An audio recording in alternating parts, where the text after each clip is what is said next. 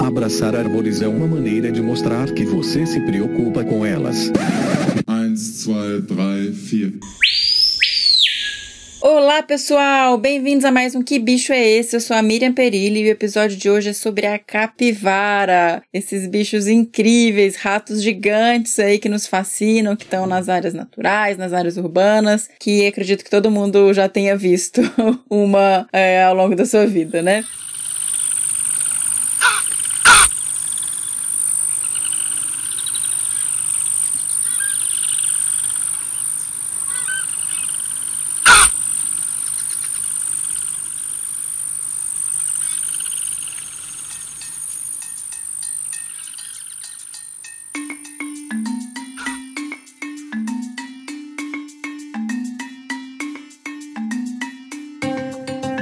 Mas antes de partir para a apresentação da nossa convidada super especial de hoje, eu vou ler e-mails, porque a gente recebeu e-mails dessa vez com as pessoas tentando identificar quem era o bicho que estava vocalizando no último episódio. Vamos lá? Primeiro e-mail é da Carol Figueiredo. Carol, que é parceira do Desabraçando. Muitíssimo obrigada por escrever pra gente, Carol. Olá, Mirinha, tudo bem com você? Estava com saudades do que bicho é esse. Estou feliz que voltaram. Vou chutar e provavelmente errar feio, errar rude. O bicho do último episódio. Seria uma arara vermelha. Errou. Errou feio, errou feio, errou rude. Desculpa, Carol. Araclorópteros. Não, Carol, não é a Marara Vermelha. Muitíssimo obrigada por escrever pra gente, mas não foi dessa vez. Continue tentando. Grande beijo e um forte desabraço, Carol Figueiredo. Será que a gente vai pôr vinheta do Errou Feio, Errou Rude? É claro! O próximo e-mail é do Tiago Almeida. Olá, pessoal, tudo bem com vocês? Espero que sim. Me chamo Tiago Almeida, sou recifense, biólogo, trabalho com consultoria ambiental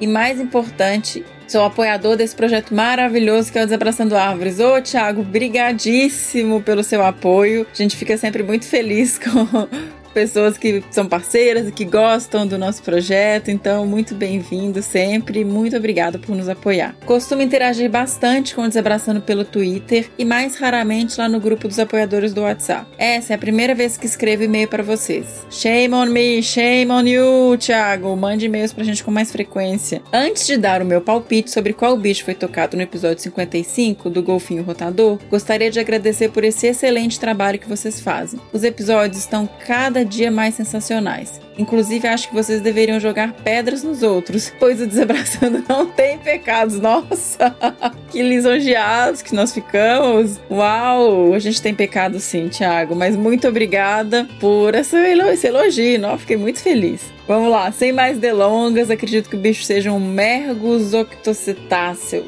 Pato mergulhão. Ih, é um bicho muito legal pra gente gravar episódio, mas não é. Errou. Errou feio, errou rude, Thiago. Eu, particularmente, como observador de aves que sou, quero muito ver esse bicho. Ainda não consegui ir observá-lo, talvez esse ano ainda dê um pulo no Jalapão para fazer isso. Ai, que maravilha, vai sim. Tomara que passe logo essa pandemia que você consiga ir com calma para ver um pato mergulhão. Também nunca vi, tenho muita vontade. Um cheiro e um grande abraço. Outro cheiro para você também, adoro. um cheiro. Obrigadão, Thiago. Continua apoiando a gente, como conversando com a gente aí nas redes sociais e vamos que vamos. Bom, então bora para a apresentação do convidado. Eu tive o prazer de conversar com a maravilhosa, incrível pesquisadora, professora, doutora Kátia Maria Pascoaleto Michi de Barros Ferraz, professora Kátia Ferraz, que é bióloga pela Universidade Estadual Paulista Júlio de Mesquita Filho, mestre em Psicologia Experimental pela Universidade de São Paulo, a USP, e doutora em Ecologia Aplicada pela Escola Superior de Agricultura Luiz de Queiroz, também da USP, é Exalc, né? Exalc USP. Atualmente ela é professora do Departamento de Ciências Florestais da Exalc e coordena o Laboratório de Ecologia, Manejo e Conservação de Fauna Silvestre, também na Exalc. Ela orienta ainda nos programas de pós-graduação em recursos florestais e ecologia aplicada. Ela é membro do grupo de especialistas em planejamento da conservação da IUCN, a União Internacional para a Conservação da Natureza, e é membro do Instituto Pro Carnívoros e do Instituto Manacá. Ela é bolsista de produtividade em pesquisa PQ2 do CNPq e tem interesse em pesquisa nas áreas de ecologia animal aplicada, manejo de fauna silvestre, conservação da biodiversidade, modelagem de distribuição de espécies e dimensões humanas da conservação. Para quem não conhece a Kátia, eu só queria fazer um comentário breve. Ela é uma pesquisadora que está muito envolvida em planos de ação, em atividades de aplicação de ciência, sabe? É, é um trabalho muito bacana, assim, de colocar em prática todas essas pesquisas que ela vem desenvolvendo com o grupo dela. Então, é uma pesquisadora fantástica e eu fiquei muito, muito feliz dela ter topado gravar com a gente. Vamos logo então para essa conversa?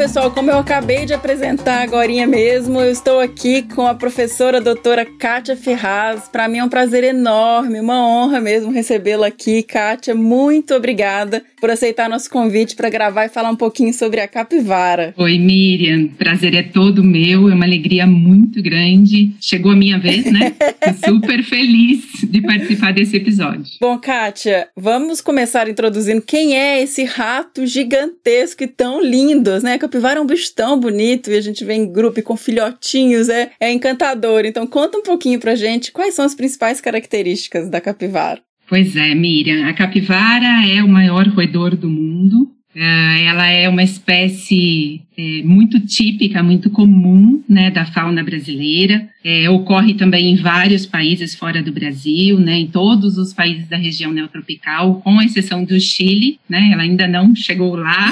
e é uma espécie é, carismática né, e, e tão apreciada pelas pessoas exatamente por ser redonda, né, gordinha, toda, é, mas também, né, por todo, é, toda a complexidade do seu comportamento, que é extremamente interessante, né. Ela é, é um bicho, ela é toda, ela é toda compacta, né, assim, tem aquela cabeça meio pois é. quadradinha, orelha curtinha. Perninhas curtas Tá redondinha, né? É, muito linda. E eu acho que também é uma espécie que é mais fácil de ver, né, Kátia? Então as pessoas acho que têm um pouco mais de relação com o capivara do que com outros bichos da nossa fauna. É, a capivara é um animal comum que nós reconhecemos como nosso, né? uhum. né? Ela é muito presente em todos os ambientes brasileiros, ela é muito presente na nossa vida, é, às vezes até um pouquinho demais, né? Algumas pessoas vão dizer que não precisava ser tanto, e a gente vai falar um pouquinho sobre isso daqui a pouquinho. Sim. Mas você sabe que a capivara fora do Brasil, ela fora da, da América neotropical como um todo, ela é muito apreciada, ela é muito admirada fora daqui, exatamente por isso. E, e nos Estados Unidos, muitas pessoas têm capivaras e criam como, elas são criadas como pets, é exatamente mesmo? porque elas são animais muito dóceis, sim. É, no Brasil isso não é permitido, né? Uhum. Logicamente, isso seria um crime ambiental. Mas nos Estados Unidos é possível, se você digita no Google, você consegue ver capivara, festa de aniversário para capivara, capivara dormindo na cama, capivara vendo TV com, com, a sua dona. É, são animais Jura? muito dóceis e são animais que são facilmente domesticáveis, né? Então, eles,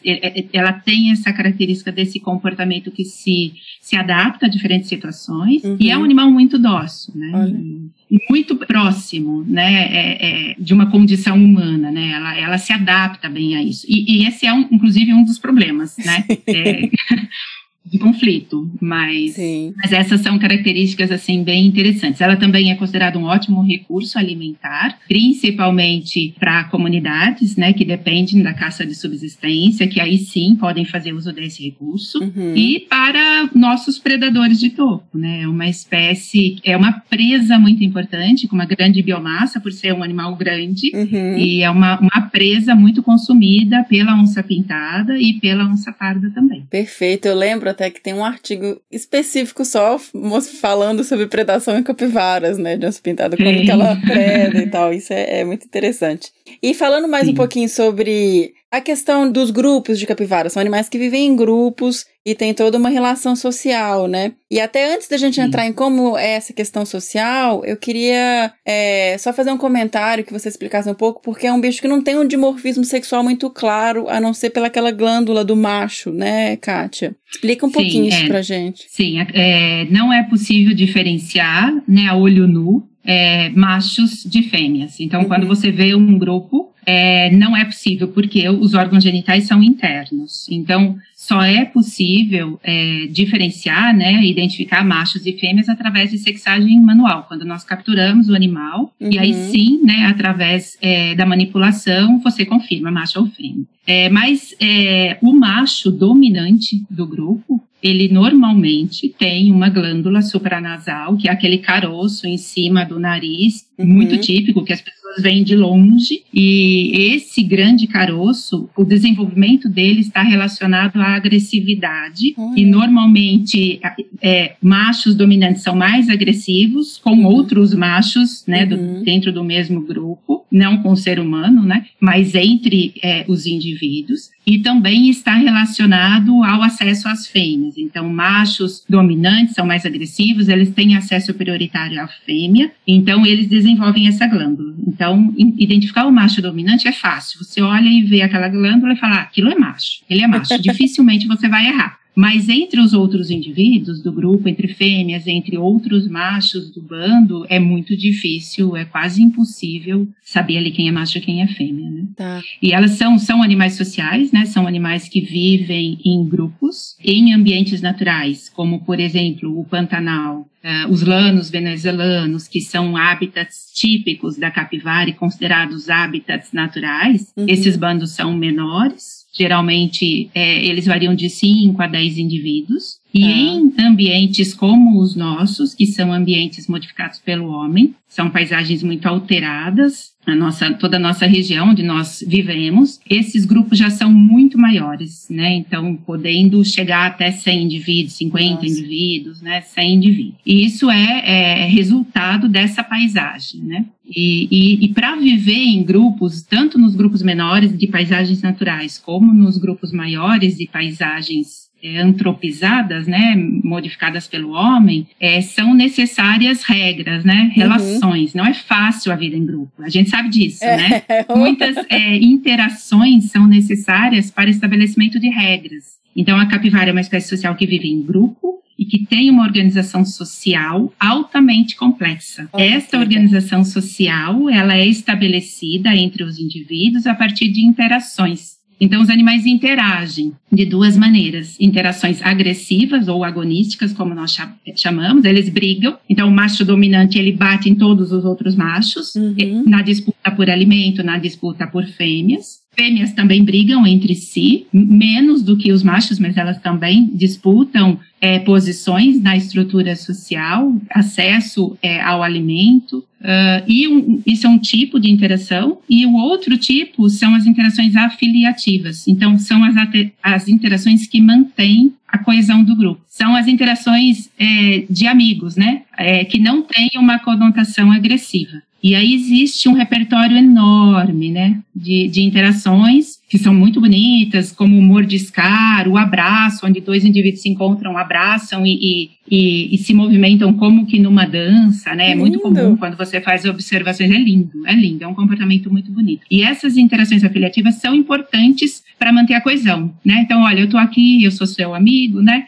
Se a gente pudesse traduzir, né? E, e elas eh, são frequentemente eh, manifestadas, né? Por todos esses indivíduos dentro do grupo. E aí, até quando a gente fala sobre essas interações sociais, é, como a gente até tocou no último episódio, né, um áudio de comunicação de, de uma capivara, como que é Uhum. essa questão de, de comunicação vocal? Porque eles têm muita comunicação olfativa, né, até pelas glândulas e Sim. tal.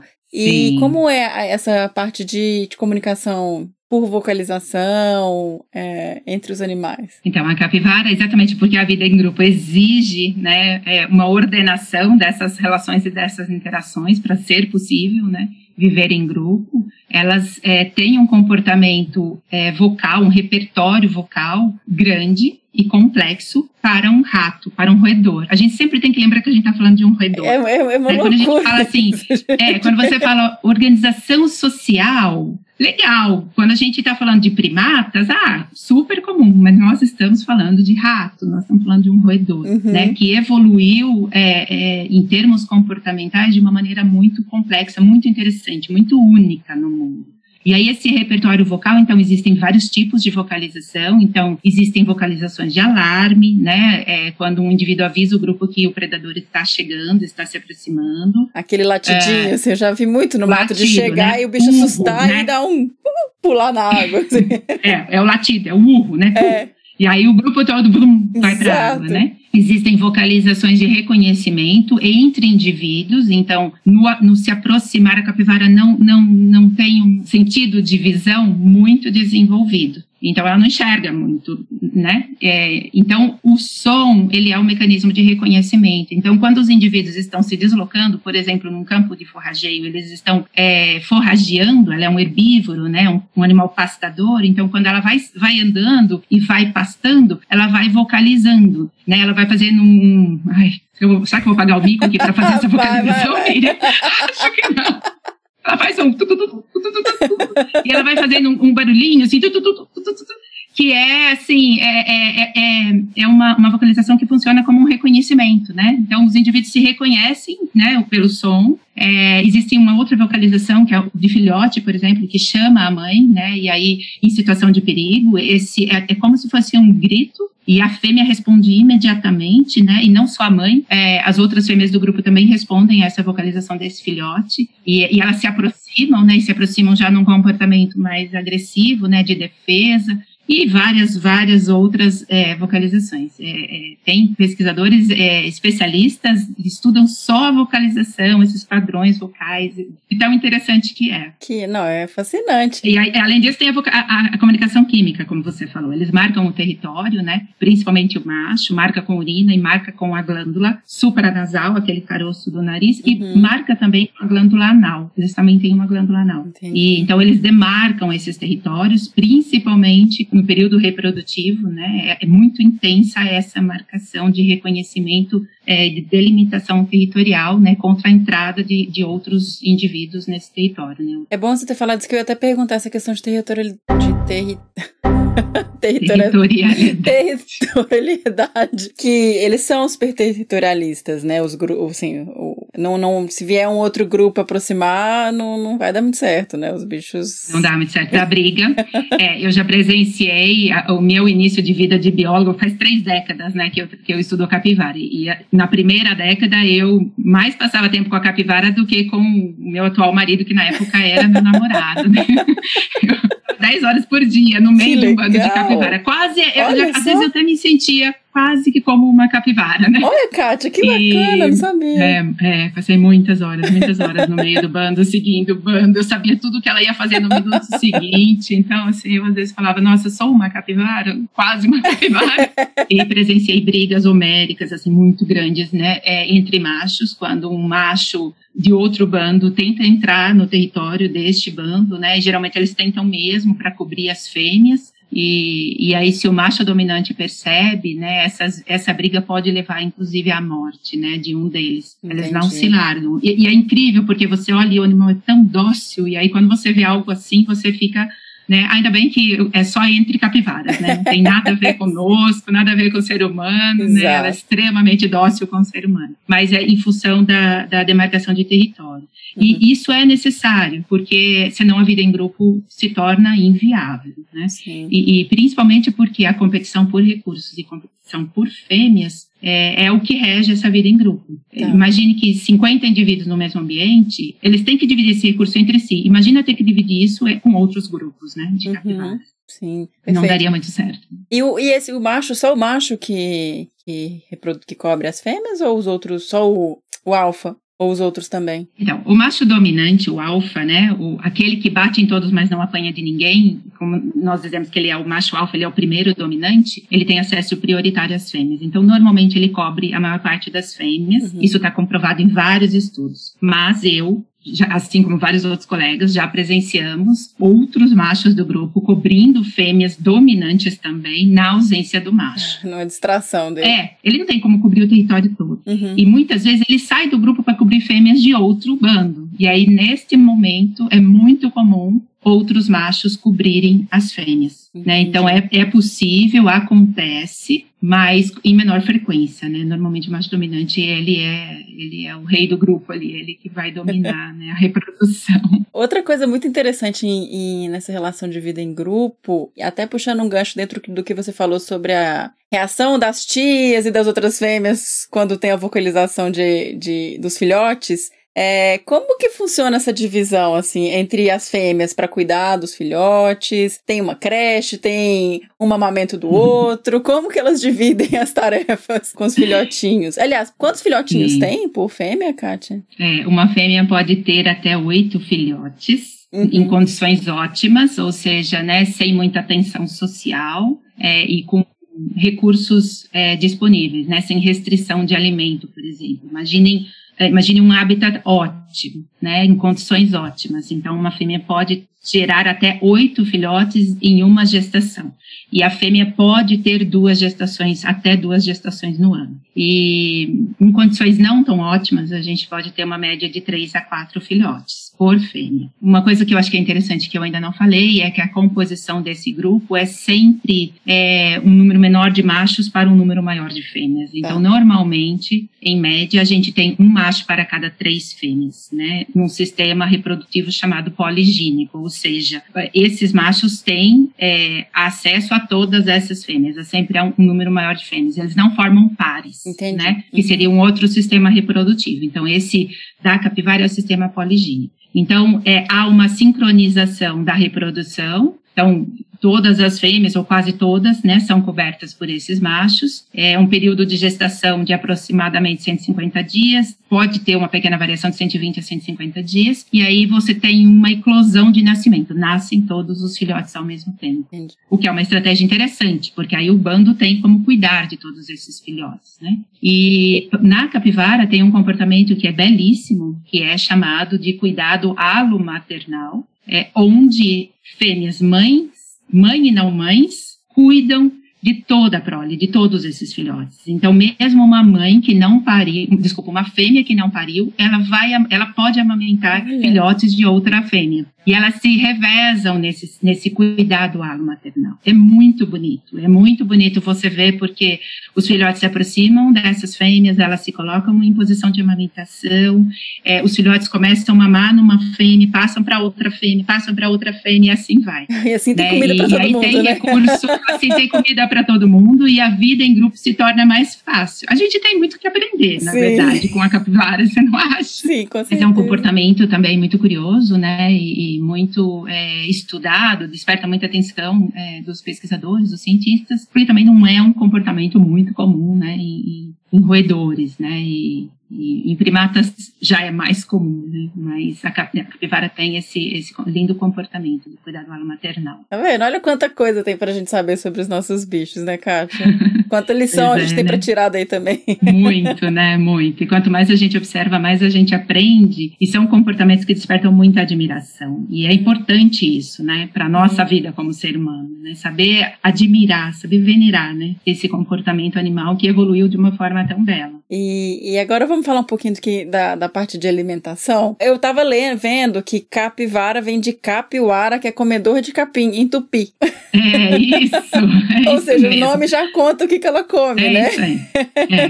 Capivara é um grande comedor de capim, ela é um herbívoro e pastador, né? Então, em ambientes naturais, ela vai se alimentar de gramíneas, principalmente gramíneas com alto teor de água, e isso é importante para a alimentação dela. E mas ela tem também uma facilidade de se adaptar a quaisquer outros itens alimentares, gramíneas não naturais, por exemplo, como cana-de-açúcar, né? E, uhum. e aí, aí, começa, opa, né? Assim, hum, é. quem, né? quem planta cana e já teve problema com danos agrícolas vai falar, eu, eu sei, eu reconheço isso. Uhum. Por não ser um animal muito exigente em termos de alimentação, e nem poderia ser, porque imagine uma espécie que se distribui tão amplamente, né? Lá do norte do Panamá até o norte da Argentina, Argentina, todos os países da América Neotropical, com exceção do Chile, não poderia ser especialista de um único tipo de alimento.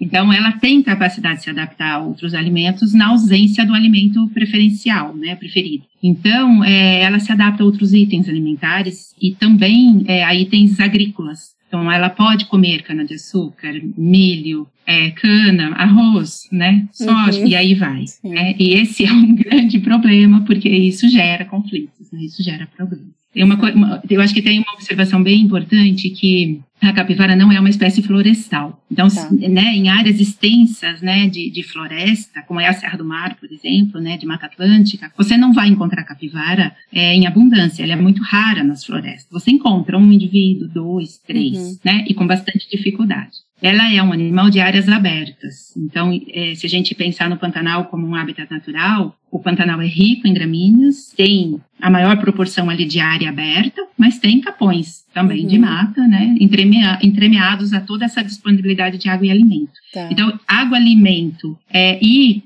um abrigo, uma, uma matinha, um capão de mata são os três componentes principais do hábitat de uma capivara. Isso no hábitat natural. Mas se a gente olhar dentro do, do nosso condomínio, né, no, no, lugar onde a gente mora, a gente consegue identificar esses elementos é, nessa nossa paisagem, né, criada, modificada pelo homem, com muita facilidade. Né? Nós encontramos os açudes nos nossos condomínios ou nos parques públicos, né, ou nos pastos uhum. é, para gado. Nós encontramos muitas gramíneas na nossa paisagem agrícola e outros itens também que ela também pode se alimentar. E nós encontramos aí as, as AVPs, os nossos fragmentos de mata, né? Capõezinhos de mata. Tá. Então, é, nós temos nessa paisagem essas condições é, para esse hábitat é, antrópico, como nós chamamos, né, uhum. é, para a capivara também. E é. essa grande oferta de alimento é, faz com que nós tenhamos muitas capivaras aqui na nossa paisagem agrícola, né, principalmente no estado de São Paulo. É, eu ia comentar isso, então, a gente cria o ambiente perfeito, né? Ela está sempre associada perfeito. com leitos de água mais calmos, o, Kátia? Sim, preferencialmente é, ou grandes rios, né, uhum. ou é, corpos de água parada, como açudes e lagoas. Tá. Pessoal, infelizmente, nesse momento aqui da conversa, a gente teve um probleminha com o áudio. A professora Kátia estava contando a importância que a água tem para a capivara e ela explicou que existem três motivos principais. O primeiro é que a capivara precisa da água para se termorregular. Ela fica mergulhada na água para poder ajudar a controlar a temperatura. O segundo motivo é a questão de reprodução. As capivaras precisam da água para se reproduzirem. Elas ficam nadando e elas saem na beiradinha, na margem, quando os machos vão cobrir as fêmeas. Então existe toda uma relação também da água com reprodução. E o terceiro motivo é a questão de fuga de predadores. As capivaras elas nadam super bem, elas têm membranas interdigitais e elas têm uma capacidade super alta de apneia, que é a capacidade de ficar mergulhado na água sem respirar, né? Elas podem ficar até 15 minutos submersas. Então esse é um fator muito importante para a fuga de predadores, né? Elas correm para a água, mergulham e ficam submersas como uma forma de escapar. Ela chegou a observar que ela viu nas suas observações capivaras submersas por até 11 minutos. Então esse é um fator bem importante para explicar a relação das capivaras com os corpos de água. Na sequência, eu contei para a professora o porquê a gente decidiu gravar esse episódio com a capivara agora. A gente já queria fazer, mas a gente resolveu que seria esse por uma questão que a gente está vivendo no nosso condomínio. Recentemente, a gente teve um ataque às capivaras por cachorros, por cães aqui no condomínio que vieram a matar uma capivara. E para nossa surpresa, as capivaras que no momento estavam como vítimas passaram a ser vilãs. O grupo começou a conversar sobre questões como as capivaras não estavam aqui antes, estava havendo um descontrole populacional, elas vão trazer doenças, elas sujam a rua, elas comem as plantas do meu jardim. E isso nos surpreendeu muito. Eu fiquei realmente impressionada como elas geram esse conflito, assim, como as pessoas na verdade, não estão gostando da presença das capivaras por esses motivos. E a gente queria trazer, então, a informação de como solucionar essas questões, como conviver com as capivaras e trazer as informações básicas de quão incrível é essa espécie. Agora a professora Kátia continua explicando pra gente sobre isso.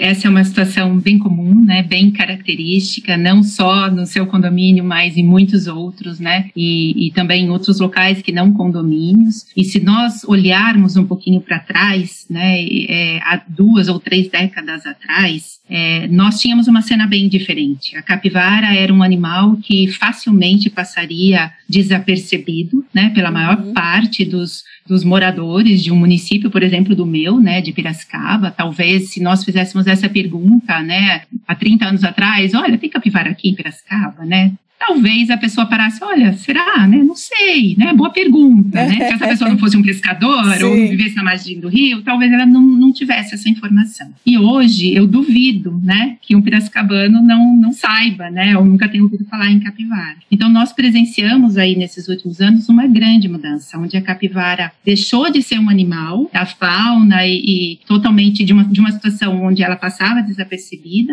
para uma protagonista é, de cenas, né, de conflitos muito é, sérios, né, em, em algumas circunstâncias. Uhum. Então, acho que essa é uma questão bem complexa, né, bem sensível, bem delicada, que exige é, um olhar é, nosso sob diferentes perspectivas. Então, não, não resolve o problema ou o conflito nosso com a capivara, olhar para a capivara como um algoz, né, uhum. né, como um culpado por tudo isso, porque na verdade ela é vítima de uma situação, de um desequilíbrio causado por nós, né? Conforme é, o ser humano foi modificando esse ambiente, ele foi criando condições para essa explosão populacional. E aí surgiram os problemas, porque eles, esse problema do conflito, seja do dano agrícola, seja dessa convivência muito próxima no meu jardim que me incomoda, suja minha pista de caminhada, ou de um atropelamento, ou da febre maculosa, são problemas que surgem do contato homem-capivara. Então, esse contato nosso, ele é maior, ele está mais próximo, né? Quando eu vou morar num condomínio que tem água, que tem mata e que tem capivara, naturalmente, né, eu tenho uma maior chance de encontrar com a capivara. E aí surgem esses problemas, que devem ser manejados por nós, porque tanto o homem como a capivara vão continuar vivendo ali, né? Nós não vamos acabar com a capivara. E eu espero que a gente não acabe com a nossa raça também, né? Eu tenho dúvidas, mas eu espero que não.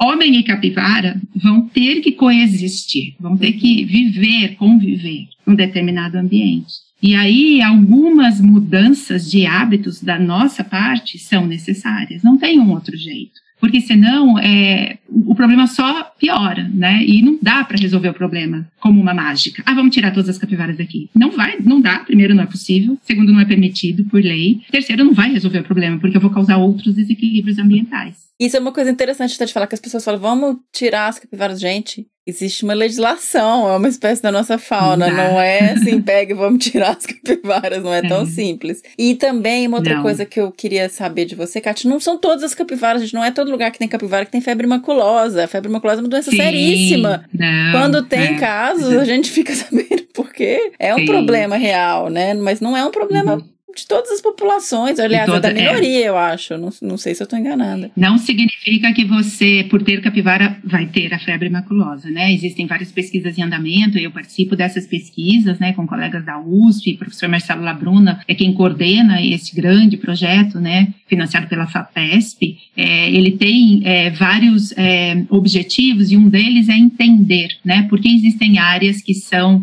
endêmicas à febre maculosa, ou seja, tem febre maculosa, e tem áreas que não tem mesmo uhum. tendo capivara, mesmo tendo carrapato. E aí, entender isso requer um olhar multidisciplinar, porque o problema é muito mais complexo do que a gente consegue imaginar, né? Não dá para a gente abordar isso aqui agora, Sim. mas quem tem interesse pode buscar essas informações, mas são vários fatores que determinam a ocorrência da febre maculosa, do, da doença, da bactéria, né?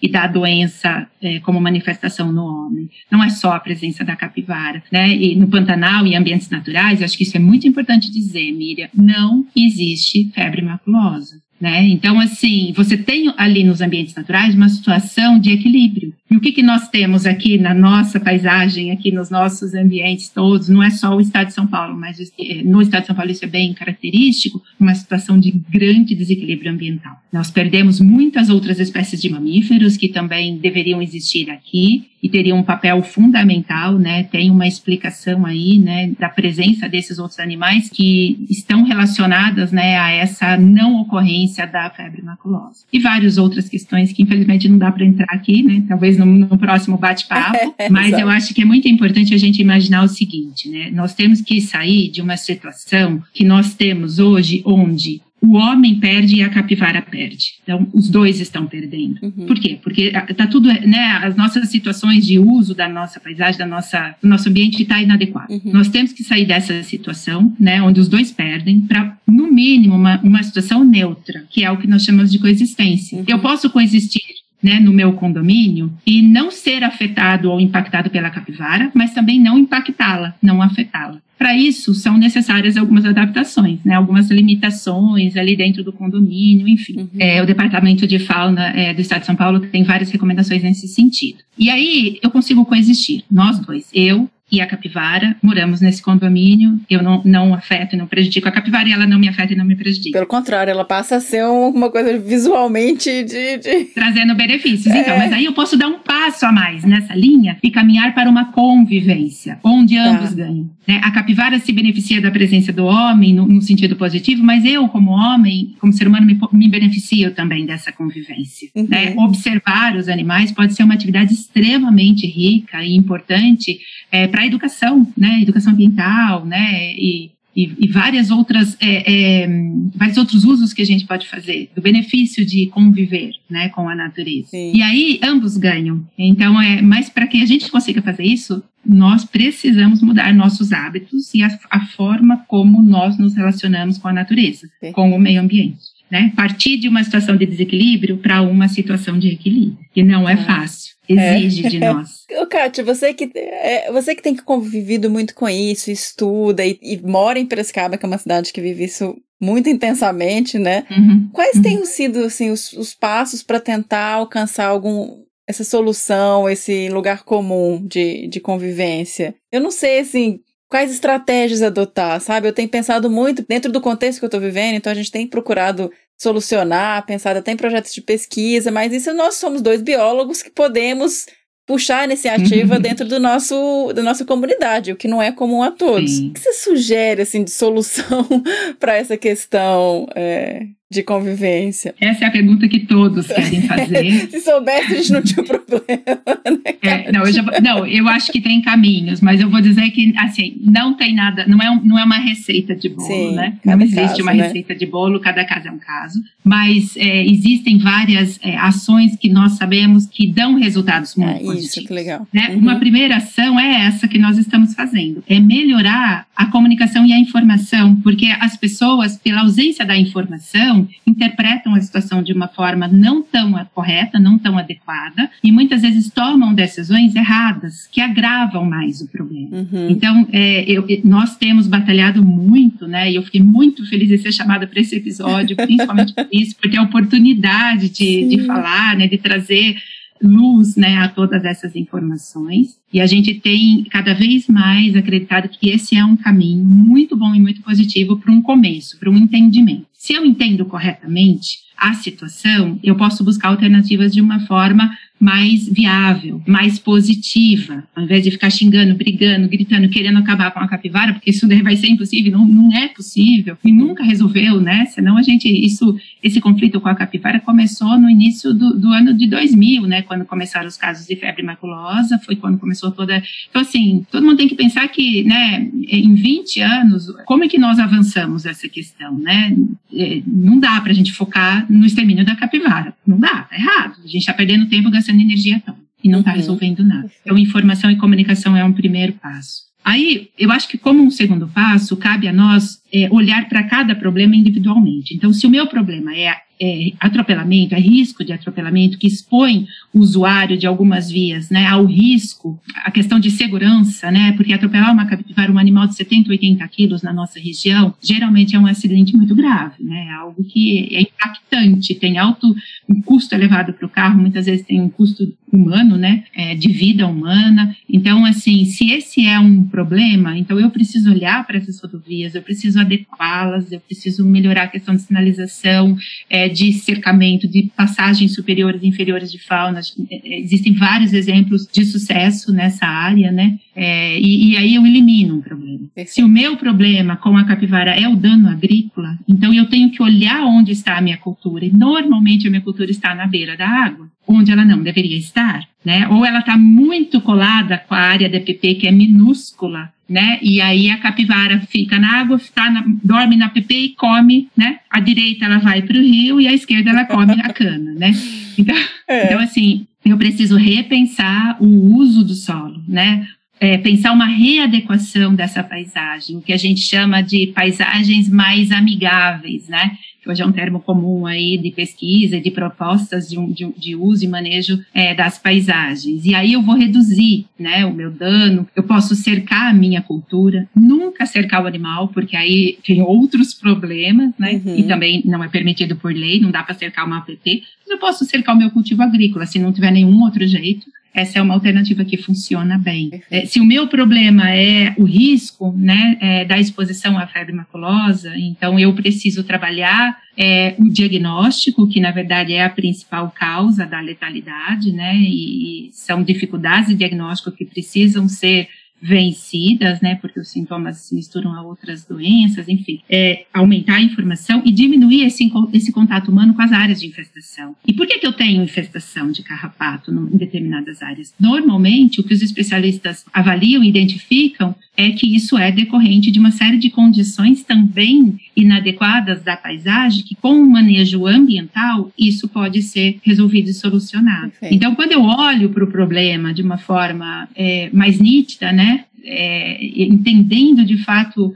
o qual é o problema, fica mais fácil buscar solução e buscar especialistas que possam auxiliar, consultar o Departamento de Fauna do Estado de São Paulo, que tem é, orientações nesse sentido, a SUSEM, né, uhum. Superintendência de Controle de Endemias do Estado de São Paulo, que também assessora, né, na questão do carrapato. Uhum. E aí eu acho que é, o que é problema deixa de ser problema e pode passar a ser solução, né? Isso é, isso é muito interessante, isso que você trouxe, essa questão de abordar cada característica, o problema e a realidade do local, dentro de cada contexto, e isso eu acho que a gente também é outra coisa que a gente leva para nossa vida e para o que a gente tem vivido hoje em termos de, de negação de ciência, né, Kátia? Não adianta a gente ter um monte de suposição de que porque a gente tem a capivara, a gente vai ter febre maculosa, a gente vai ter problema, uhum. a gente uhum. tem, não uhum. tem predador, não tem. Isso, gente, cada lugar é um e a gente tem correr, beber na ciência, ver o que, que já existe, uhum. ver quem que já está passando uhum. por isso, para tentar achar soluções para nossa casa. Então, isso Sim. também eu acho que é um ponto interessante de trazer. Né,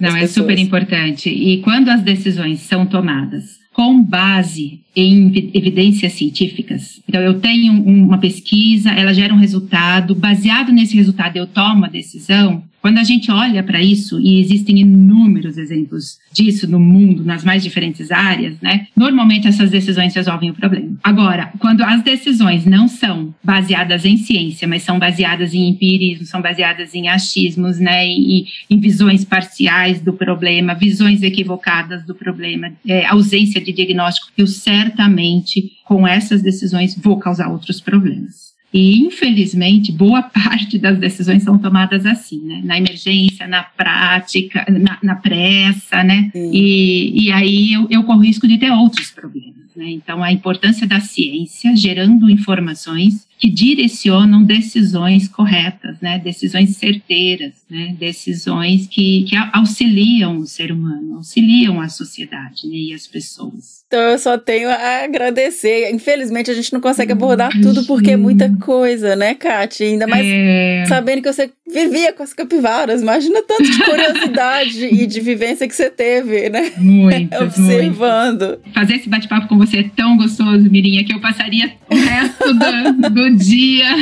conversando. Eu agradeço muito pela oportunidade, agradeço a você, agradeço a todos os ouvintes. Parabenizo você por essa iniciativa tão importante, tão valiosa e que a gente possa buscar mais informação, né? Nos instruir mais, tomar melhores decisões, né? É, em benefício da, das pessoas, em benefício da natureza, da fauna. Eu tenho certeza que esse é um caminho seguro para todos Sim. nós, enquanto seres humanos nesta terra. Ai, Muito obrigada. Ai, obrigada. Não, e é, é, muito gostoso quando alguém fala com tanto carinho carinho de um bicho, né? O jeito que você falou das capivaras, eu acho que é. passou a mensagem de vamos olhar Elas com fazem carinho. parte da minha vida, eu não, é inegável, né? No, na minha vida profissional, desde 1992, eu e, eu e as capivaras estamos juntas. Muito obrigada. Muitíssimo obrigada, Kátia. Até o próximo episódio, continuando essa conversa.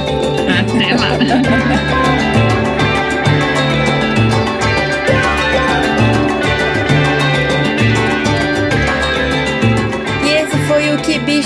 esse sobre as capivaras? Eu adorei, espero que vocês tenham gostado. Foi muito gostoso conversar com a Kátia e aprender mais sobre essa espécie tão carismática e ao mesmo tempo tão conflituosa, né? Espero que a gente consiga ter esse mesmo olhar da professora Kátia pelas capivaras, um olhar mais carinhoso, vislumbrando um potencial maior de uma convivência com ela do que uma coexistência ou um conflito. Então vamos procurar aí conviver harmonicamente com as capivaras e procurar soluções para esses eventuais conflitos que acontecem. E recadinhos finais, opa, opa, antes do recadinho final, a gente tem o bicho do próximo episódio. Toca aí, senhora.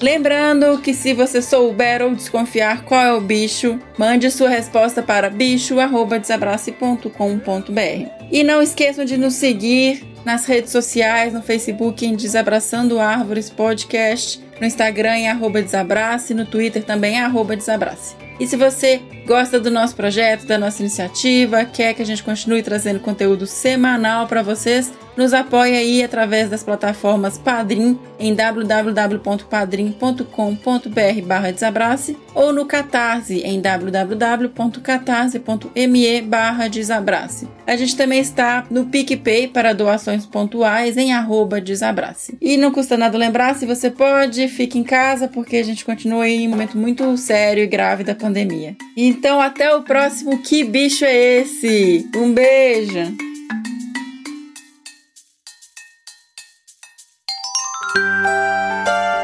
Mais um produto. Com a edição Senhor